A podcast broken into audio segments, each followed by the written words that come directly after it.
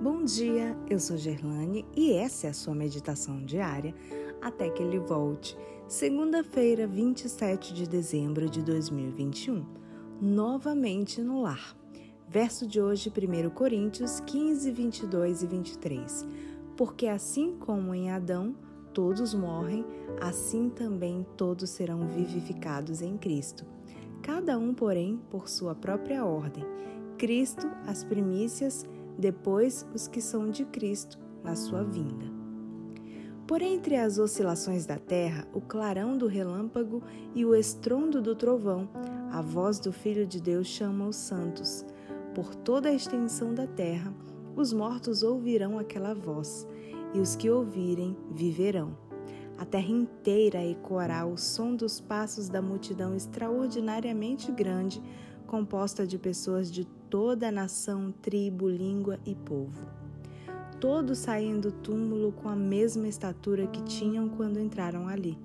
Adão, que está em pé entre a multidão dos ressuscitados, apresenta grande altura e porte físico imponente, com uma estatura pouco menor que a do Filho de Deus. É notável o contraste entre Adão e as pessoas das gerações posteriores. Nesse detalhe se vê a grande degeneração sofrida pela raça humana. No entanto, todos ressurgem com a beleza e o vigor da eterna juventude. Os resgatados são recebidos na cidade de Deus e um triunfante clamor de adoração ecoa nos ares. O primeiro Adão está prestes a se encontrar com o segundo.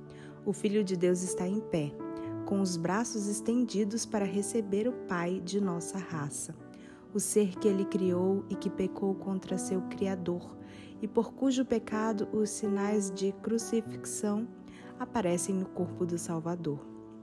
Ao perceber as marcas dos ferimentos causados pelos pregos, Adão não abraça seu Senhor, mas se lança em humilhação aos pés, exclamando: Digno é o Cordeiro que foi morto com ternura, o Salvador o levanta, convidando-o a contemplar de novo o lar edênico do qual tanto tempo atrás havia sido exilado.